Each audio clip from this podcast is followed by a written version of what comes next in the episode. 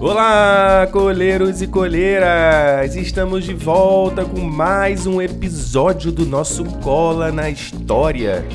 O último episódio do Brasil Colônia. E continuamos falando da crise, a crise do sistema colonial. Crise!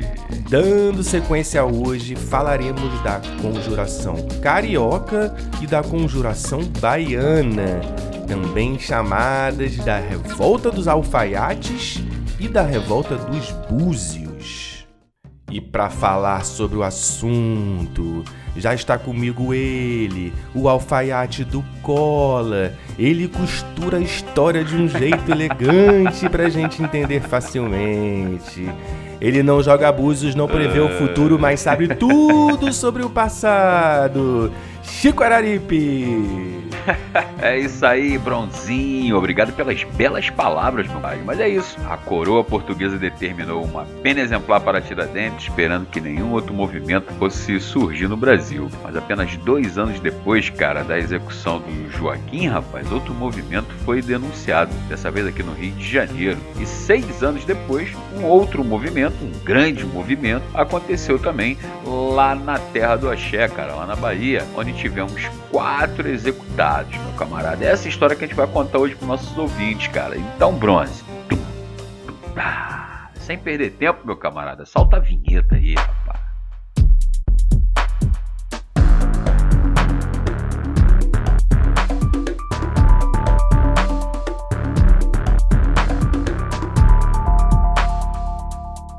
Chicão, estamos terminando aí com esse capítulo a história do Brasil, né, cara? Todo mundo aí agora já pode curtir aí desde a invasão portuguesa até os dias aí próximos a nós. É verdade, Bronzinho. Estamos encerrando aqui o nosso ciclo de história do Brasil com esse episódio. Muito bom. Então vamos lá. As ideias liberais, Chicão, continuavam circulando pela colônia. Embora a coroa se esforçasse para proibir a circulação dessas ideias, elas entravam no Brasil, principalmente porque muitos colonos daqui que tinham condições, eles iam lá para a Europa estudar nas universidades. E uma vez lá, né, entravam em contato e tomavam conhecimento sobre os rumos dos movimentos que aconteciam, não apenas na Europa, mas aqui na América também, como foi o caso do processo de independência do Haiti, iniciado em 1791, Chicão. Esse aí, rapaz, gerou um temor muito grande aqui na América, rapaz. Isso aí, cara. O único da América em que negros foram líderes do movimento independentista.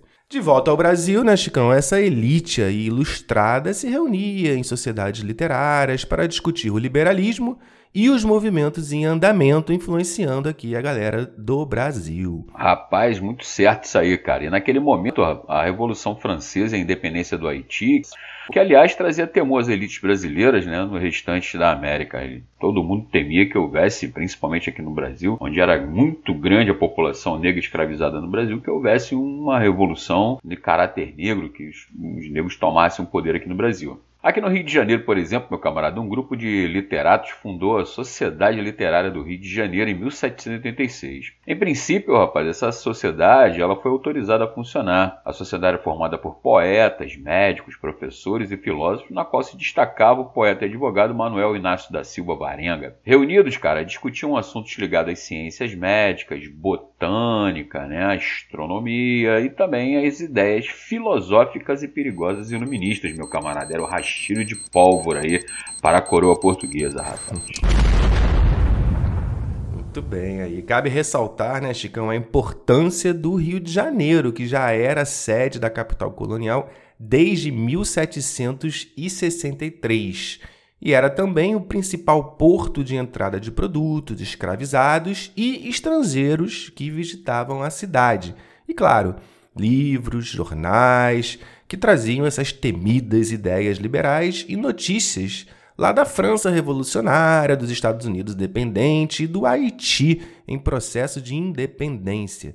Alguns desses homens aqui do Rio de Janeiro também tiveram relação com os conspiradores mineiros, né, Chicão? Perfeitamente, Bronze. WhatsApp, tinha, eles, eles tinham um grupo de WhatsApp. É, não, os caras se reuniam por aqui mesmo. Impossível imaginar a independência das Minas Gerais sem um porto, né? E o Rio de Janeiro seria esse desafogo aí pros mineiros. Os literatos, rapaz, se reuniam nessa sociedade periodicamente. Em 1794, após a repressão à conjuração mineira, a sociedade foi denunciada, mais uma vez caguetada, rapaz, acusada de ser foco das... Olha lá lá, hein? É, rapaz. Acusada de, de ser foco das perigosas ideias liberais e de conspiração contra a coroa portuguesa. Uma reuniãozinha subversiva, saca, meu camarada? Aquela galera reunida. Estavam certos, né? Estavam certos na acusação. Exatamente, cara. Os seus membros, cara, então foram presos e alguns acusados de possuir livros perigosos do filósofo Rousseau. Uma devassa foi iniciada, casas foram reviradas, sem, no entanto, provar nada contra os participantes, cara. Definitivamente a coroa portuguesa decidiu que era proibido pensar na colônia aqui no Brasil, né, rapaz? É, olha, é perigoso pensar, né, meu camarada?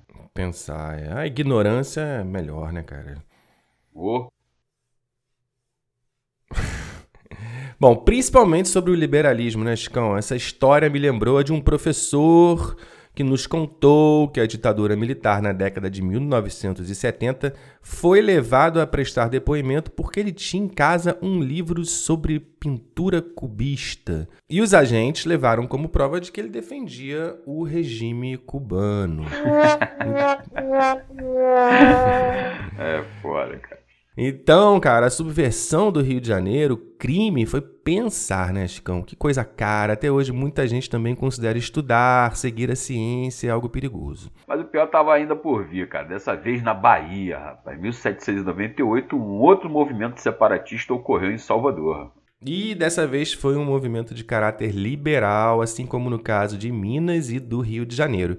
Mas, diferente dos dois primeiros, a Conjuração Baiana foi, sobretudo, um movimento popular no qual participaram negros escravizados e libertos, artesãos, soldados e religiosos.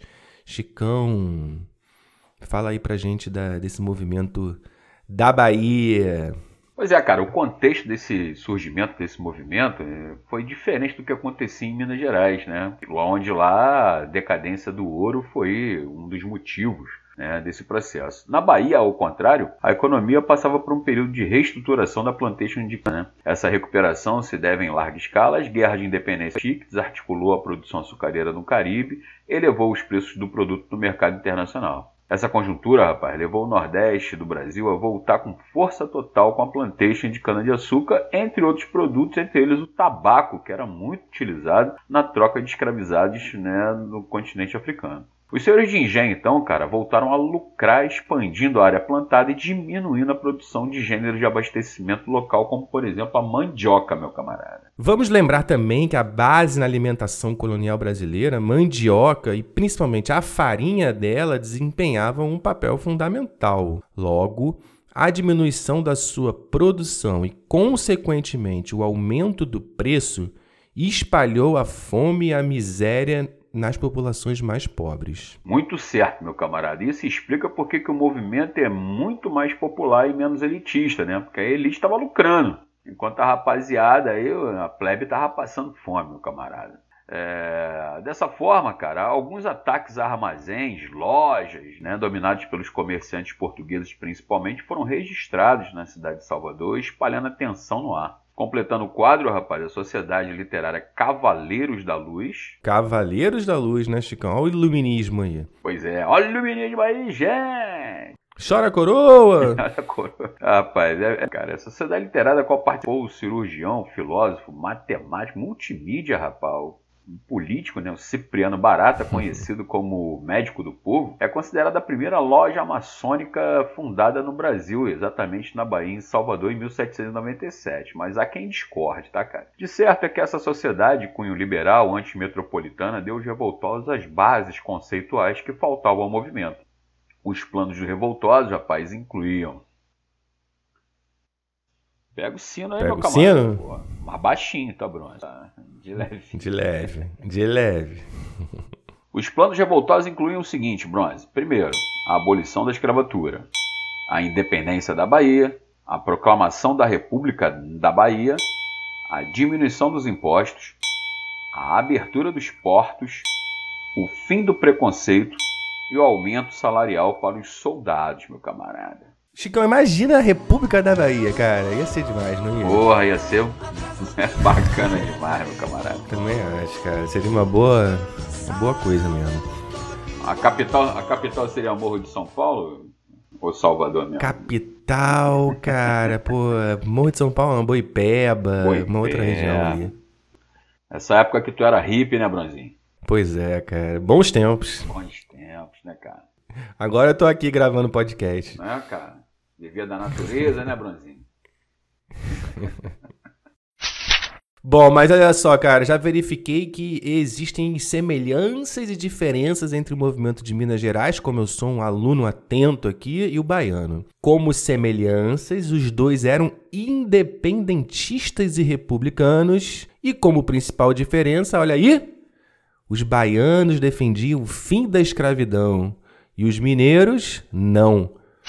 Bom, mas Oscão, e o movimento teve início de verdade quando? Pois é, meu camarada, completando aí as diferenças e semelhanças que você acabou de falar, é importante lembrar que enquanto o movimento baiano era popular, o movimento mineiro era elitista. Não vamos esquecer isso, cara amigo ouvinte, né, cara? Eu sou Manuel Faustino. Eu sou o Lucas Dantas. Eu sou Luiz Gonzaga das Virgens. Eu sou João de Deus. Vou contar uma história para quem quiser ouvir. Salvador era a colônia capital do Brasil. Chicão, o... é inédito isso aí de abolição da escravatura? É o primeiro movimento que fala isso? É o primeiro movimento que falava exatamente disso e, e por causa disso a conjuração baiana é vista como um movimento de dupla né, proposta de separação, né? A separação da colônia de uma parte do Brasil com relação à metrópole Portugal e a separação também do, da, da, sociedade patriarcal, aristocrática, branca, né? porque ao falar sobre o fim da escravidão e o combate ao preconceito, os baianos estavam muito à frente daquilo que se propunha como movimentos sociais naquela época, cara. Muito bem. Axé. Axé, meu camarada. Mas o movimento, rapaz, é, começou com as ruas de Salvador sendo tomadas por panfletos que conclamavam uma população à luta, à revolta. Nas portas das igrejas, de casas, nas ruas mais importantes, era possível ler a palavra de ordem pela liberdade, pela igualdade, pela república contra a opressora coroa portuguesa. Claro que de pronto, né, meu camarada, as autoridades baianas prenderam os envolvidos acusados de traição à coroa, que também começaram a caguetar os, os amiguinhos, né, rapaz? Ah, pois é. De né, novo isso. Ao todo, Bronzinho, anota aí, cara, mais de... Delação premiada, pois é, delação é, premiada. Rapaz, tem um CID na parada aí, qual o CID? Qual o CID do B.O.? Pois é, meu camarada. Ao todo, Brunzinho, se liga, cara, mais de 100 pessoas denunciadas, dos quais 49 foram presas e uma devassa foi iniciada. Ao fim e ao cabo, meu camarada, quatro pessoas foram condenadas à forca e esquartejamento, sendo eles o soldado Lucas Dantas do Amorim Torres, o aprendiz de alfaiate Manuel Faustino dos Santos Lira, o soldado Luiz Gonzaga das Virgens e o mestre João de Deus Nascimento. Eu sou Manuel Faustino eu sou o Lucas Dantas. Eu sou Luiz Gonzaga das Virgens. Eu sou João de Deus. Vou contar uma história para quem quiser ouvir. Salvador era a colônia capital do Brasil. Outros tantos foram condenados ao degredo, a castigos físicos, como no caso dos escravizados envolvidos. Por conta disso, cara, a conjuração baiana também é conhecida como a Conjuração dos Alfaiates, ou mais recentemente como a Revolta dos Búzios, já que esse objeto, essa conchinha, era circulava entre os revoltosos como forma de código, né? como forma de mensagens cifradas entre aqueles revoltosos. Né? Muitos escravizados de ganho, inclusive, né, participaram desse movimento, ajudando a circular as ideias revoltosas na Bahia, na cidade de Salvador, cara. Que bonito, hein, Chicão? Coisa linda. Importante dizer também, todos eles, né, cara, todos os condenados, eram de origem bastante humilde e adivinha, né, bronze, todos de origem negra. Hum. Isso aí, né, cara, a gente pode considerar como uma regra. Quando aparecer alguma questão sobre isso, já sabe o que responder. Pois é, cara, um traço de continuidade. A história só é legal quando a gente enxerga essa continuidade entre passado e presente. Esse passado que não passa, né, Bronzinho? Esse padrão, né, cara, esse padrão de, de sociedade, social. Esse modo operante, né, das autoridades em condenar principalmente a população mais pobre e negra desse país. Isso aí, explica muita coisa até hoje em dia. Afinal de contas, a carne mais barata do mercado é a carne negra, né, cara? Bom, e chegava ao fim o mais radical projeto de emancipação aqui no Brasil, um projeto popular, como o Chico já salientou aqui muitas vezes, que propunha uma dupla ruptura, se liga. A primeira contra o domínio metropolitano de Portugal e a segunda contra a sociedade escravocrata buscando construir uma sociedade mais justa e igualitária. Quando foi isso mesmo, Chicão? 1700 E 98, meu camarada. 90 anos então para a escravidão ser abolida, né, entre aspas, aqui no Brasil. Exatamente, 90 anos antes do fim da escravidão aqui no Brasil, meu camarada. Muito bem, Chicão. É isso aí, Bronzinho, Oi. finalmente. É tetra, é tetra. Fechamos a história do Brasil aí, né, cara? É isso aí, meu camarada, tá completo aí, tá entregue.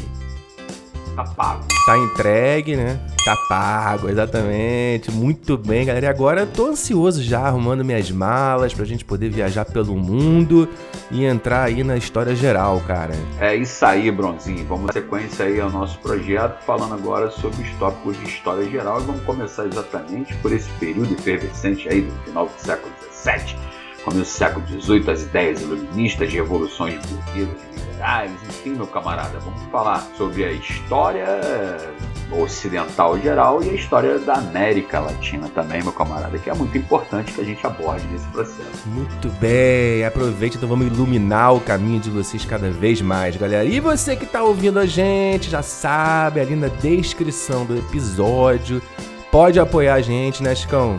É isso aí, meu camarada. Já são, galera, quase 70 episódios de conteúdo gratuito pra você. Ajude a gente lá, com apenas 5 reais você já tá contribuindo com o Cola na História. Chicão, arruma as malas aí, cara.